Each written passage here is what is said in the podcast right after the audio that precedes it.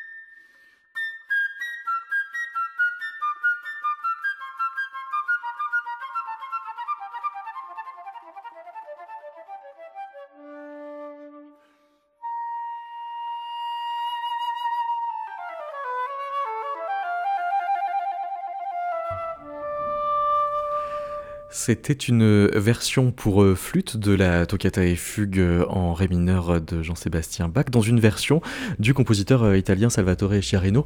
bonjour Camille Linhart. Bonjour. Alors, est-ce qu'on peut parler d'une transcription? Est-ce que c'est le même texte, sachant que Jean-Sébastien Bach écrit pour un instrument polyphonique, et là, on est avec un instrument célèbre pour être monodique?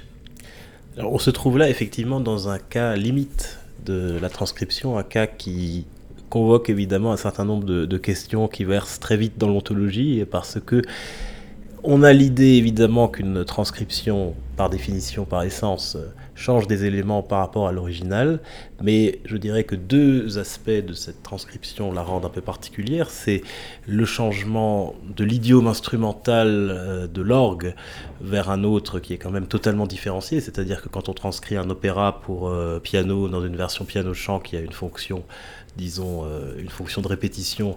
le piano, on sait ce qui va, on sait qu'il a une fonction pratique, alors que là, on va dire, on va peut-être à rebours de l'aspect pratique en demandant à une flûte de faire ce que fait l'orgue. Si ce n'est que le changement de timbre, ça, c'est un classique de la transcription. Exactement, le changement de timbre est un classique de la transcription, mais il y a déjà cet aspect-là, et puis il y a l'autre aspect, évidemment, qui là est véritablement un peu socio-ontologique, c'est-à-dire que c'est une transcription qui est signée d'un grand compositeur contemporain, d'un compositeur qui a une réputation. Et ça, évidemment, ça change aussi beaucoup parce que vous avez la transcription anonyme, ou presque anonyme, hein, celle des pianos chants, justement, hein, qu'il y a dans les. Des arrangeurs. Voilà, des arrangeurs. Et puis, euh, la, la transcription, par exemple, bah, de, de listes. Hein, même euh, si vous prenez historiquement les symphonies de Beethoven, c'est vrai que vous avez des, des, arrangements plus ou moins célèbres. Finalement, qu'est-ce qui les différencie? C'est très glissant. Alors, le grand défi euh, de Liszt quand il transcrit une symphonie de Beethoven, c'est d'avoir quasi ou presque toutes les notes.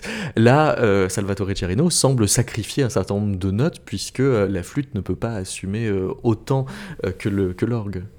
Oui, évidemment, il est obligé de sacrifier un certain nombre de, choses, mais en même temps, il convertit, on va dire, un certain matériau qui était présent à l'orgue, il le convertit dans une énergie différente qui prend peut-être la forme, on va dire, d'une résistance qu'oppose la partition à l'interprète. Hein. On a ici entendu euh, l'extrait d'une partition qui est extrêmement difficile pour euh, flûte, qui est une partition de, haute virtuosité, euh, en laquelle Chiarino a transformé la, toccata de, de, Bach.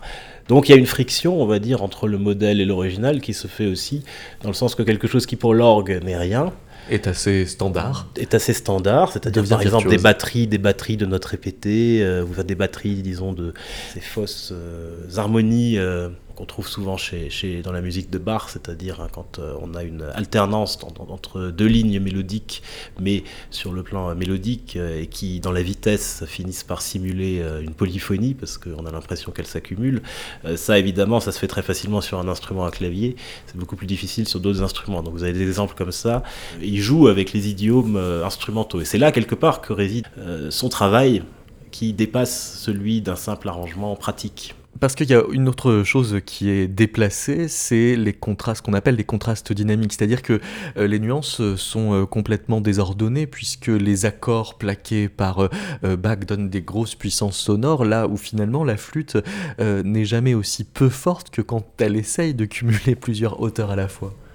Oui, vous avez tout à fait raison de le souligner. En fait, c'est un art du minimalisme, on pourrait dire, parce que c'est un art qui réside dans les détails, hein, le less is more du minimalisme se retrouve un peu là-dedans, puisque finalement ce sont les paramètres les moins importants de la partition de Bach, c'est-à-dire les moins importants de, la musique occidentale euh, au début du XVIIIe siècle, qui ici deviennent justement les éléments clés avec lesquels joue le compositeur et qui justifient qu'il appose malgré tout sa signature sur la partition, puisque le matériau historique n'est pas le sien.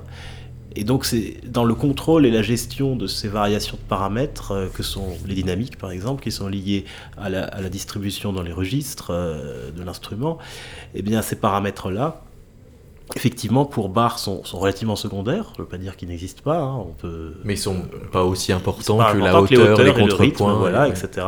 Et là quelque part, c'est pour ça qu'on peut parler d'une forme de, minimalisme, c'est-à-dire que euh, il y a une richesse. Euh, minimalisme, c'est pas c'est pas, la pauvreté absolue, mais la richesse est dans les détails. Voilà, la richesse est dans l'imperceptible.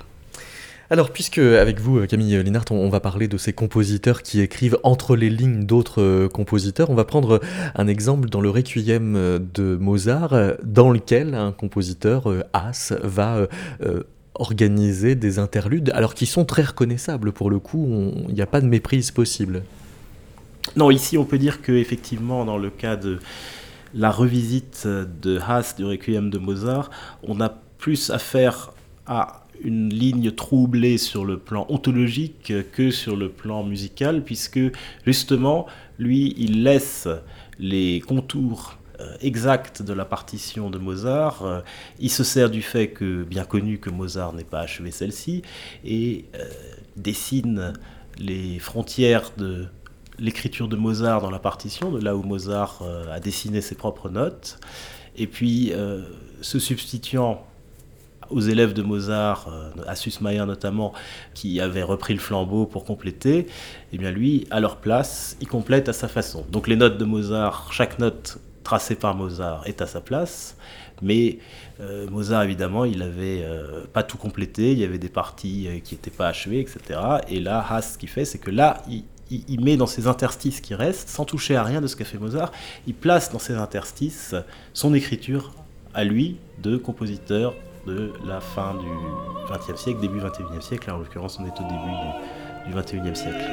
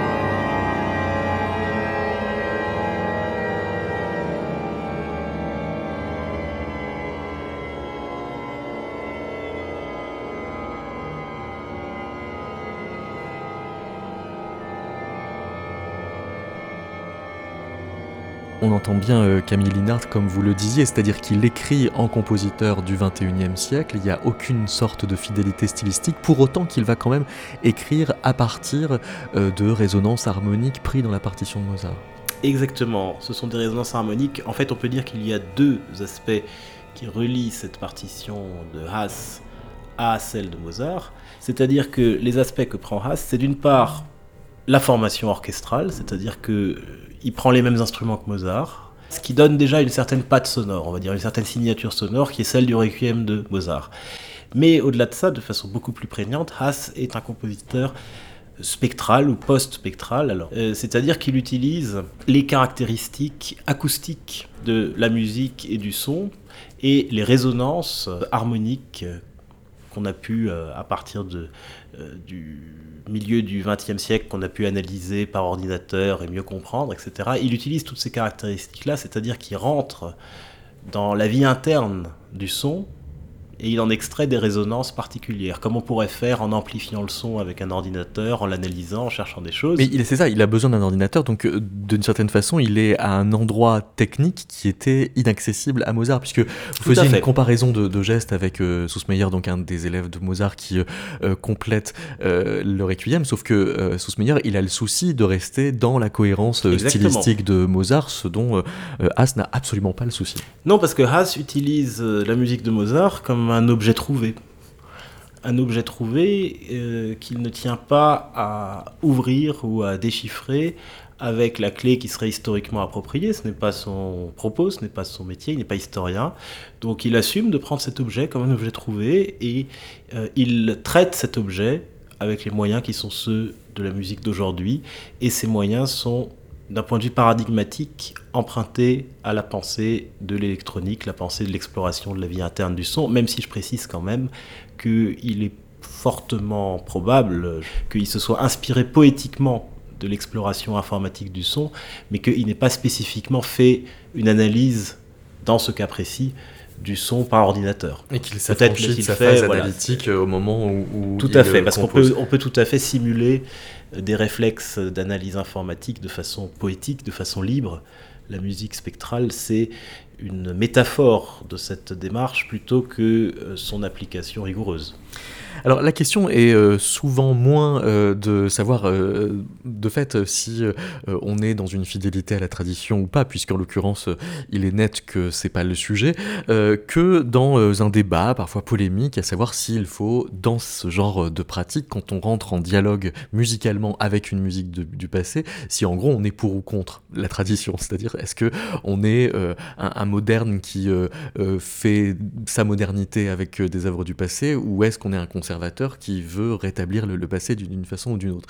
Vous, vous euh, euh, vous emmêlez joyeusement avec ces, catégories pour essayer de vous en affranchir, à savoir est-ce que euh, entre ce qu'on appelle le néoclassicisme et le postmodernisme, on a affaire finalement à deux antimodernismes? C'est ce que dit Makis Solomos.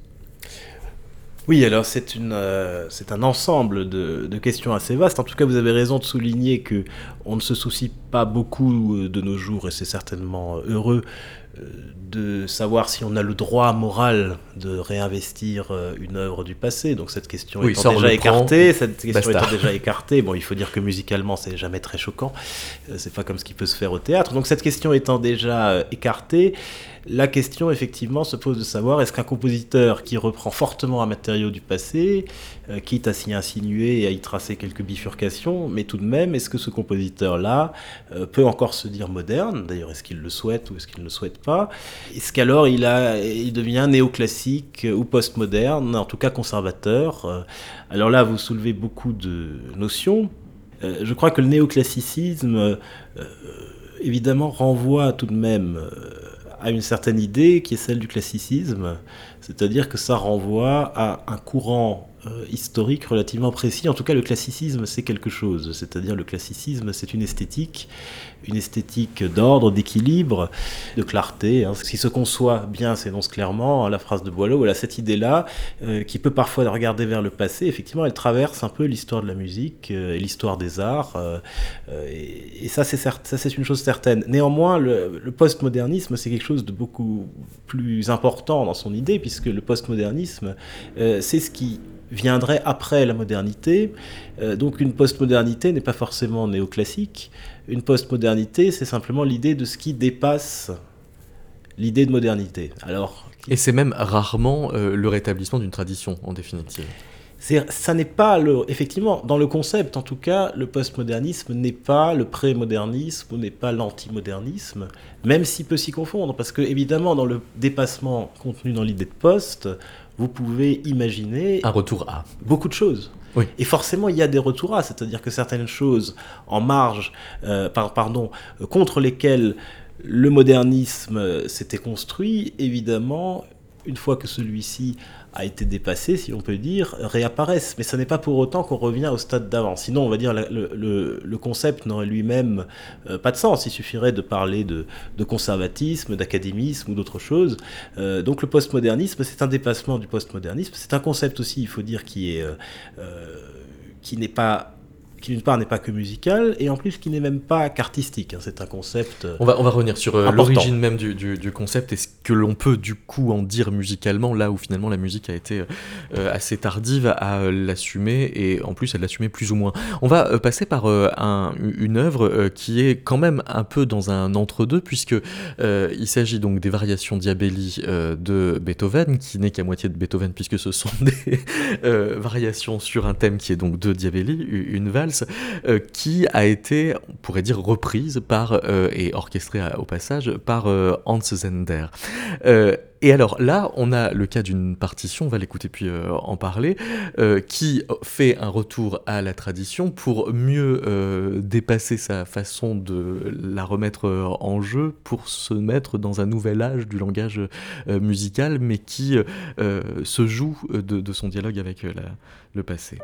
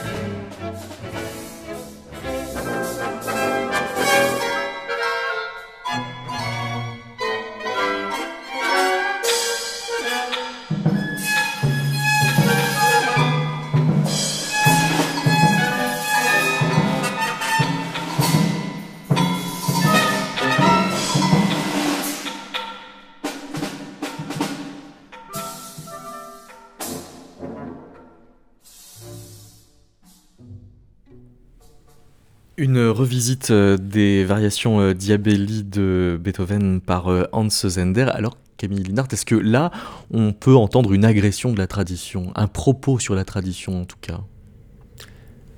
Vous voulez dire une agression de la tradition, c'est-à-dire... c'est-à-dire qu'un esprit un peu conservateur pourrait se choquer qu'on fasse ça d'une partition de Beethoven un esprit conservateur pourrait tout à fait se, choquer qu'on fasse ça d'une partition de Beethoven, et un esprit peut-être euh, modernisme, voulant relever d'un certain modernisme, euh, pourrait à l'inverse se choquer euh, qu'un compositeur contemporain comme Hans Sender compose finalement une sorte de valse viennoise sur le prétexte de reprendre la valse euh, de l'éditeur Diabelli euh, qui avait donné lieu aux, variations de, Beethoven. Ce qui nous mettrait dans un entre-deux, alors entre néoclassicisme et postmodernisme précisément. Ce qui nous mettrait dans un, dans un entre-deux, en tout cas je crois que euh, ce qu'il faut noter ici, c'est et qui relève, je pense, plus du postmodernisme ou de la postmodernité, en tout cas, que du néoclassicisme, c'est que il y a cette revisite d'un objet pour toutes ces propriétés contextuelles qui sont prises. C'est-à-dire, si vous regardez ici, vous avez deux, je dirais, deux aspects qui sont dominants. Un premier aspect qui rejoigne un peu celui du Haas auparavant, c'est-à-dire un jeu sur les résonances. Il n'est pas anodin que euh, Hans Sender ait orchestré la pièce tout en la transposant. Il s'est pas contenté de la modifier en gardant le même médium instrumental. Hein. Il a fait, si on peut dire, un peu comme avait fait euh, Chiarino, mais alors lui maintenant il passe à, l'orchestre. Donc ça lui permet d'explorer tout un jeu de résonance. C'est-à-dire un peu comme si le pianiste, vous voyez, euh, laissait la pédale euh, un peu plus qu'il ne faut, et eh bien là, on a des instruments qui tiennent des notes alors qu'ils ne devraient pas. Du coup, ça crée des effets dissonants. Donc ça abîme, si on peut dire, l'objet musical de cette, de cette façon-là.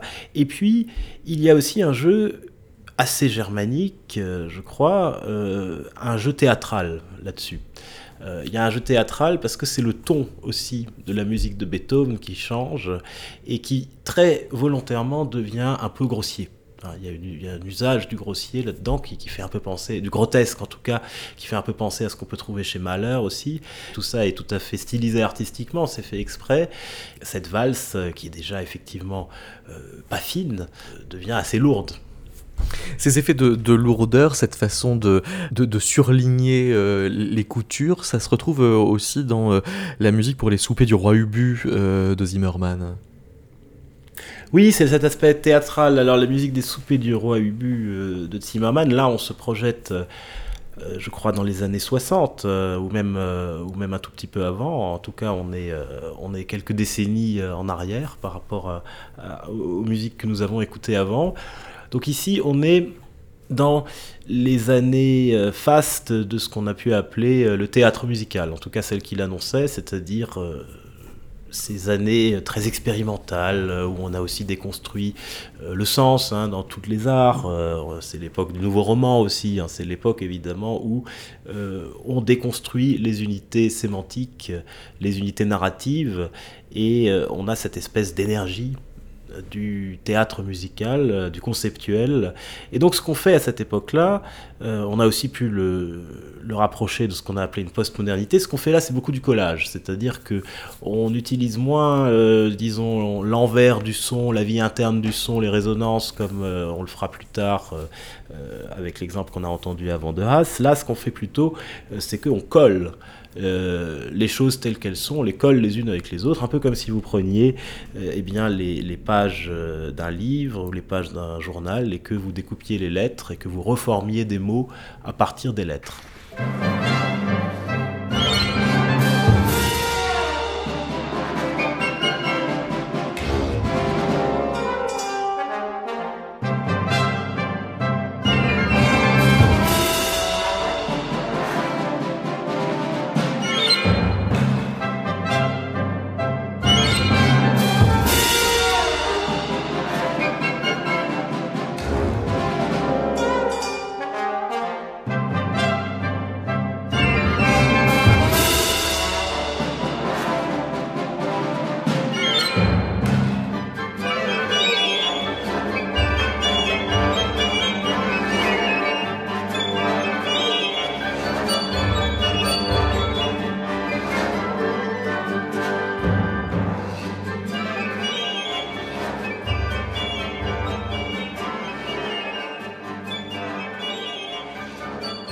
La musique classique est au-delà.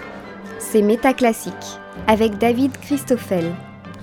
En 1989, euh, Luciano Berio fait une partition qu'il appelle Round the Ring euh, à partir de Schubert. En quoi est-ce qu'il rend Schubert, puisque c'est le mot qu'il choisit Qu'est-ce qu'il fait de plus? Bah, dans le cas de, dans le cas de Berio, on se trouve euh, aussi encore dans une écriture, on va dire, qui relève de l'ancienne l'ancienne vision de, de la postmodernité, si on peut dire, musicale.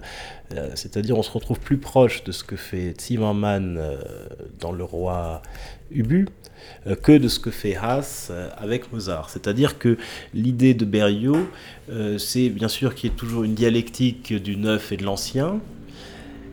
Néanmoins, Berlioz rentre dans le texte de Schubert il se permet de rentrer dans le texte. Mais c'est pas toujours facile de repérer qu'est-ce qui est de Berlioz, qu'est-ce qui est de Schubert. Justement, parce que il, rentre dans le texte de Schubert, mais en en respectant les règles. C'est ça. C'est tout à fait ça. Donc c'est presque un pastiche, un pastiche non ironique. Presque un pastiche, volonté euh, simplement avec beaucoup, je crois, de respect pour l'œuvre, d'en assurer la complétion. Et là, on se heurterait de nouveau à certaines limites ontologiques. On pourrait de nouveau toucher ce qu'on a dit un peu à propos de, Chiarino, c'est-à-dire se poser la question de savoir où commence, euh, on va dire, le travail de restauration de l'œuvre, hein, presque comme quand on restaure un tableau, et où commence le travail de création. Euh, donc effectivement, dans le cas de, dans le cas de Berlioz, en tout cas, il rentre dans le langage, c'est-à-dire qu'il ne cherche pas à se l'approprier comme quelque chose qui serait d'aujourd'hui, ou qu'en tout cas qui serait vu depuis la perspective euh, d'aujourd'hui, il fait un travail qui a même à voir avec euh, la musicologie dans un certain sens, hein. c'est-à-dire il fait un travail qui a quelque chose à voir avec une vision historique de l'objet.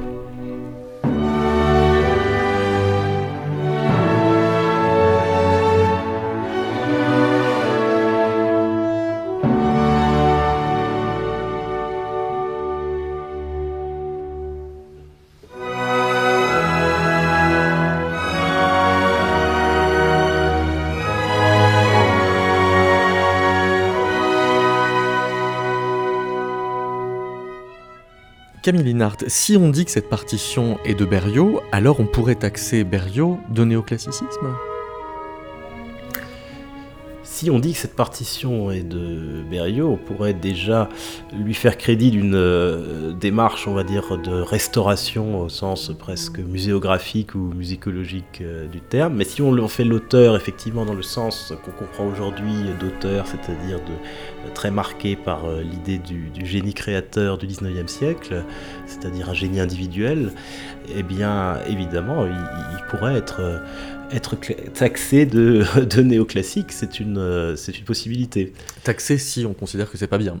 si on considère que c'est pas bien, effectivement, parce que, encore une fois, tout dépend ce qu'on met derrière euh, le mot néoclassique, c'est-à-dire, euh, soit on met simplement une esthétique bon, qui, était, qui existait dans les années 20, on va dire représentée peut-être idéalement par Francis Poulenc et quelques autres, ou par Stravinsky de sa deuxième période. Euh, mais qui était quand même euh, une esthétique dans laquelle on avait euh, certains idéaux de, comme je le dis avant, de clarté, de rigueur, etc., qui correspondent pas forcément à, tout ce qu'on peut trouver, disons, dans les, les, dans les démarches dont il a été question ici, et même pas forcément euh, dans celle de, de, Berriot, parce que la démarche, euh, la démarche euh, néoclassique n'est pas forcément une démarche de pastiche totale non plus. Hein. Il y a quand même l'idée de collage aussi qu'on retrouve déjà dans le néoclassicisme. Quand Brice Posé écrit une contre-sonate à la sonate opus 42 de, de Schubert, comment il faut entendre le mot contre? Alors il faut l'entendre comme euh, un contre-pied ou un contrepoids ou quelque chose, ou mieux encore, disons quelque chose qu'on poserait contre un mur. Euh, et si je prends l'image du mur, d'ailleurs, ça n'est pas... C'est qu'on l'aide à tenir, ce faisant. On pourrait le voir comme ça, effectivement, qu'on l'aide à tenir. En tout cas, c'est quelque chose qu'on met autour, ou en tout cas, on ne rentre pas dans l'objet lui-même. C'est peut-être ça, en tout cas, dans le, contre, le contre-sonate, le contrasonate qui est important de comprendre. Euh, on pourrait aussi le voir comme un cadre, simplement, comme un cadre qu'on mettrait autour, euh, autour d'un tableau. En tout cas, quelque chose qui n'est pas crois que le mot de, contre sert véritablement, en tout cas à illustrer qu'il ne rentre pas, il ne rentre pas dans l'œuvre. Il, se place autour ou contre, comme comme on veut le dire, mais il ne, fait pas ce qu'a fait Berriot avant, c'est-à-dire qu'il ne manipule pas euh, dans le style de des unités euh, à l'intérieur de l'œuvre elle-même, et même, contrairement à ce qu'on a entendu auparavant chez tous les auteurs jusqu'ici, il ne s'autorise tout simplement pas à rentrer dans l'œuvre, en revanche, il lui dessine un pourtour.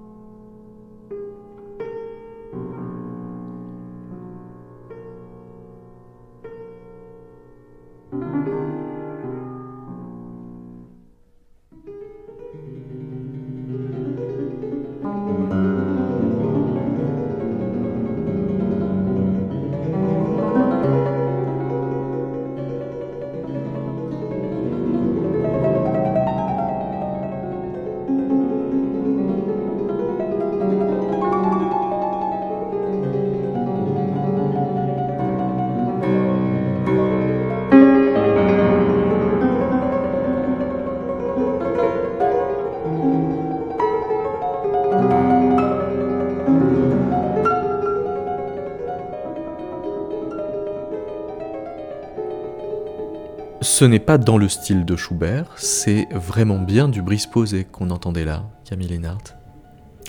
Oui, tout à fait, et on notera tout de même que ça joue avec euh, euh, des éléments notationnels, des éléments, des fragments qu'on pourra entendre après chez Schubert.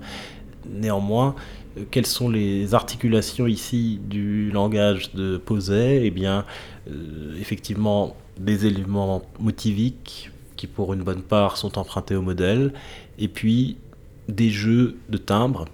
Il lui importe beaucoup d'utiliser le pianoforte. Le travail de Poset, de façon générale, est empreint d'historicité et souvent à propos euh, des instruments eux-mêmes. C'est-à-dire que ce qui l'intéresse, c'est d'utiliser euh, des instruments qui, d'une part, sont des instruments anciens, mais qui ont une caractéristique qui l'intéresse particulièrement. Ce sont des instruments qui sont advenus historiquement avant la standardisation de la production industrielle, disons. Ça veut dire qu'il y, a une attention euh, à, la facture qui va être euh, aussi déterminante que l'attention au style du compositeur euh, inspirant? Oui, oui, oui, tout à fait, parce que la démarche de Poset, évidemment, elle n'est pas réductible euh, aux démarches des compositeurs euh, qui lui sont contemporains, plus ou moins, qu'on a entendus jusqu'à présent, comme Haas ou comme Chiarino. Ce sont chaque fois des approches différentes, mais elle a quand même quelque chose, ou Zender, mais elle a quand même quelque chose en commun, parce que ces compositeurs de la fin du 20e, début 21e siècle sont des compositeurs qui jouent avec le son et pas seulement avec les notes. Euh, contrairement à leurs aînés euh, sériels et post-sériels qui souvent jouaient avec des combinaisons euh, dodécaphoniques, des combinaisons de notes et qui a donné aussi l'idée de faire des collages, comme on en a entendu chez Zimmermann par exemple, eh bien l'important, la, révolution, disons, euh, qui advient et qui se répand dans la musique de la fin du XXe siècle et toujours euh, aujourd'hui, euh, c'est l'usage de la dimension sonore. On entend bien ici que, que Posey il utilise ça et qu'il n'a pas choisi une sonate pour piano forte pour rien parce que le piano forte lui offre des, des qualités sonores remarquables et qu'il les utilise dans son écriture.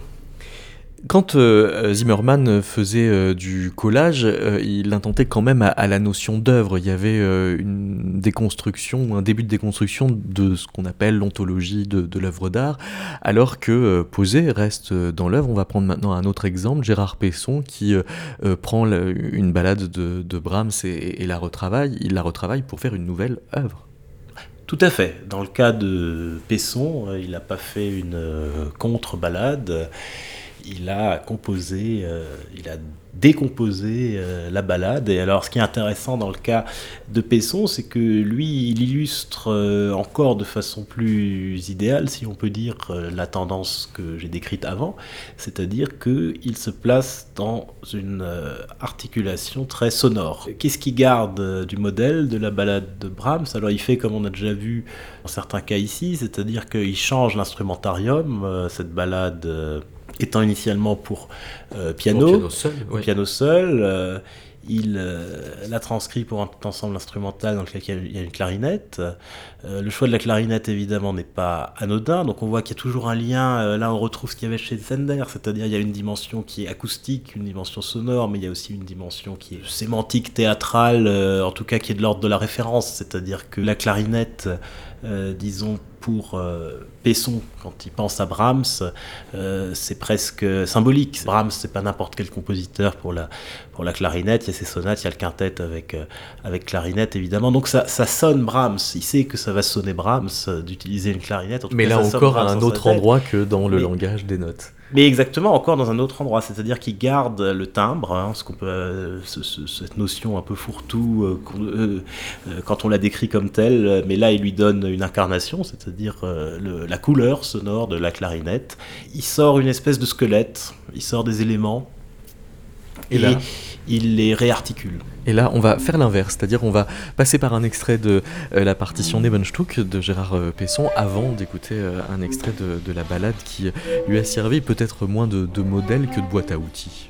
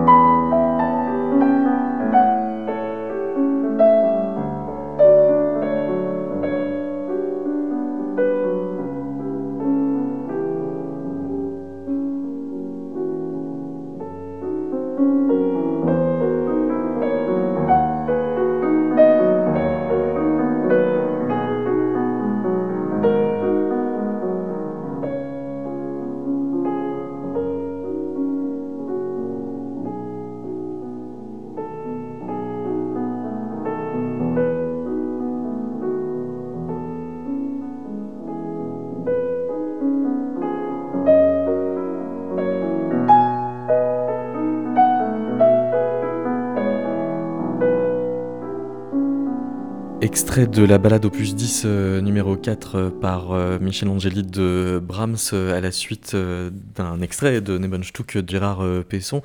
On disait, Camille Linhart, que peut-être il y a quand même un changement de paradigme, même si on reste dans ce qu'on appelle l'ontologie de l'œuvre d'art. Il y a cette question du postmodernisme, qui est une notion qui est née hors du champ de, de la musique, qui a été formalisée par Lyotard dans les années 60, qui avait cette idée qui allait de pair avec euh, une crise des récits de légitimation transcendant. Euh, ça veut dire que pour être postmoderne, euh, une œuvre n'a plus sa légitimité d'œuvre acquise d'office ou selon les circuits conceptuels traditionnels?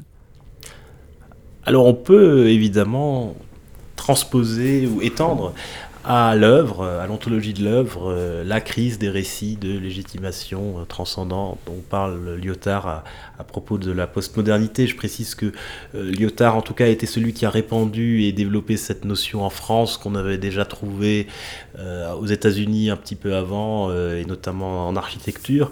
disons, le postmodernisme, de toute façon, c'est la raison moderne, la raison critique moderne qui, historiquement, se tourne vers elle-même et se dépasse elle-même, se met en question elle-même et ne se supprime pas, parce que ce serait une absurdité, mais, euh, disons, aboutit à la déconstruction euh, d'un certain nombre de paradigmes issus du rationalisme. Et donc, euh, évidemment, aussi de cette autonomie, disons, cette autonomisation qui avait était une des grandes tendances euh, de la modernité, cette autonomisation de l'art, de l'artiste, euh, de l'œuvre, tous ces éléments effectivement autologiques qui étaient parvenus à un certain moment historique à être très cloisonnés, et eh bien sous l'effet d'un nombre euh, évidemment très important de, tendances et de paramètres qui confluent dans l'idée de, de postmodernité, ces choses-là se transforment.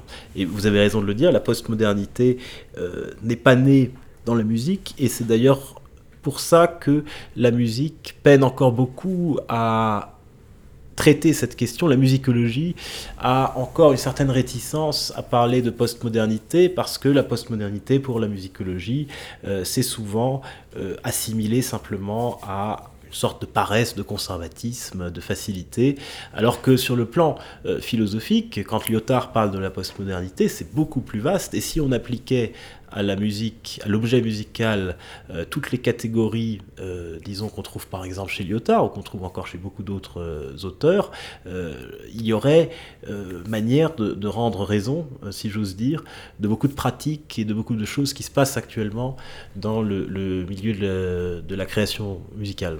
Mais quand on entendait tout à l'heure Zender avec Beethoven, il a aussi repris le, voyage d'hiver de, Schubert en, en le chahutant de différents gestes compositionnels plus ou moins euh, traditionnel, on n'est pas euh, obligé d'entendre une prise de position d'un compositeur par rapport à l'histoire de la musique. On peut aussi entendre un compositeur qui, reprenant une œuvre euh, existante, jouit et joue de renouveler des moyens d'écriture et d'amplifier le catalogue des possibles de la musique.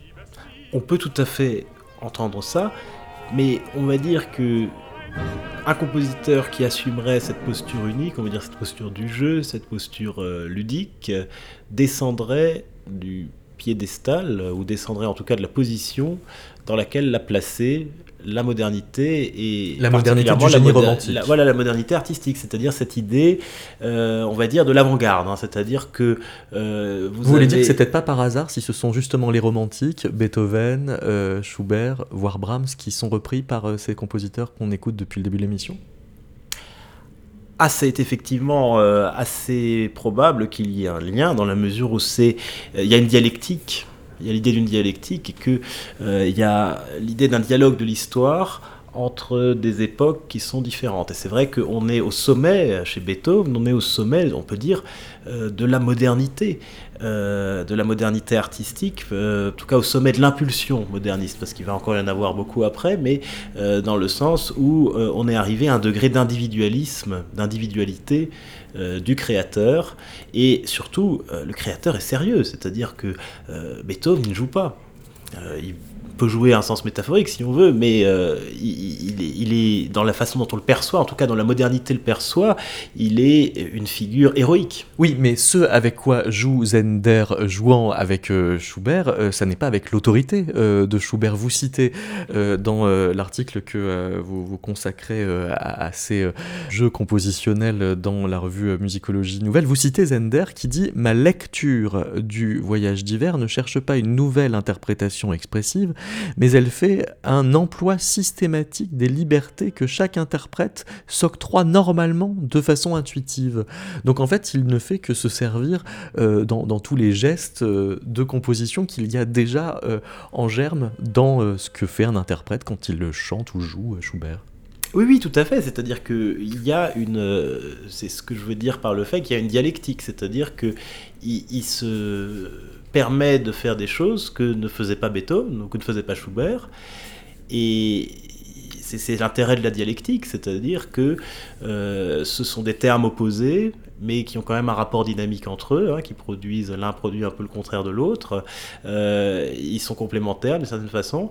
Et euh, effectivement, Zender, il utilise les interstices qu'a laissé Schubert, c'est-à-dire que euh, et il s'engouffre, euh, il s'engouffre dedans, il les étend, etc. Mais en tout cas, c'est le chemin qui le guide, euh, c'est de prendre les paramètres musicaux qui chez Schubert sont secondaires, voire négligeables, l'interprétation c'est moins important que le modèle, évidemment, à l'époque de Schubert, et eh bien lui, euh, c'est une interprétation guidée euh, qu'il va faire. Donc euh, c'est l'interprétation, il inverse, si on veut, de façon dialectique, il inverse les paradigmes, puisque c'est l'idée de l'interprétation qui conduit la composition chez lui, alors que chez Schubert, évidemment, la composition peut mener à l'interprétation, mais pas l'inverse. Donc c'est deux, deux, périodes historiques, on va dire, différentes, deux idées ontologiques presque différentes qui, disons, dialoguent les unes avec les autres. Pour terminer, euh, Camille euh, Linhart, on va euh, passer par un, compositeur qui, lui, ne prend pas un modèle à l'époque romantique, mais plus ancien. C'est Gervasoni qui, pourrait-on dire, se sert chez Frescobaldi. Oui, alors dans le deuxième quatuor de Stefano Gervasoni, on retrouve le Recercar Chromatico Post Il Credo, euh, de, extrait des, Fiori Musicali des Frescobaldi. Alors Frescobaldi est un, compositeur euh, qui est toujours très très important euh, dans la pensée et dans la tradition musicale italienne, donc Gervasoni n'y déroge pas. Et alors, ce qui est intéressant quand il prend ce, monument, on va dire, du patrimoine musical italien, eh bien, il fait de façon disons, un peu idéal, euh, tous ceux dont j'ai parlé ou dont on a pu parler jusqu'à présent, c'est-à-dire que euh, ne touche absolument à rien sur le plan de ce qu'on pourrait appeler la grammaire, c'est-à-dire que vous avez euh, une combinatoire de notes qui est celle de l'époque de Frescobaldi, c'est-à-dire vous avez Richard Carr, c'est-à-dire c'est une œuvre, c'est l'ancêtre de la fugue, si on peut dire, c'est une œuvre qui poursuit des, suit des règles contrapuntiques euh, extrêmement formalisées, euh, une musique très abstraite, hein, très à la note, le timbre compte très peu. Et puis, ce que fait Gervasoni, c'est que lui, il ne touche pas à ça, il laisse les intervalles tels qu'ils sont, etc. Mais, en revanche, il euh, joue complètement sur le timbre, c'est-à-dire qu'il appose à cette structure abstraite de notes, il appose une structure de timbre, une structure sonore euh, complètement euh, articulée qui va se superposer et je noterai deux choses, disons, qui montrent bien cette approche de l'objet musical de l'objet trouvé que, prend Gervasoni.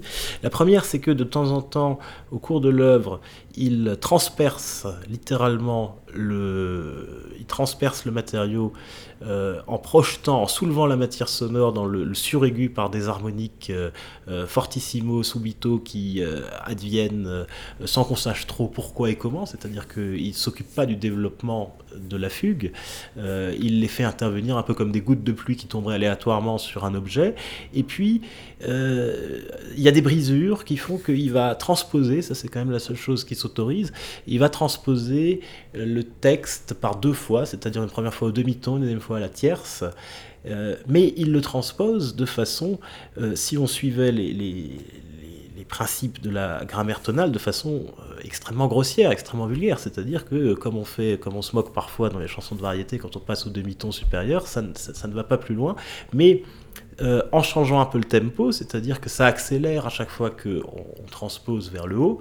Et en fait, on se rend compte quand on réfléchit à ça qu'il a opéré sur cet objet, il a opéré une transformation comme on le fait en, musique électronique, c'est-à-dire que si vous accélérez... Euh, à la fois le, pitch et euh, e-stretch. Exactement. Plus e-pitch. Ce qui veut dire qu'il ne s'intéresse pas du tout à la logique interne euh, de la construction de l'œuvre. Mmh. il revisite l'œuvre de sa perspective du 21e siècle. On va écouter ça. Merci beaucoup Camille Linhart. Mais merci à vous. Et vous pouvez retrouver euh, l'ensemble des émissions métaclassiques sur le site métaclassique.com.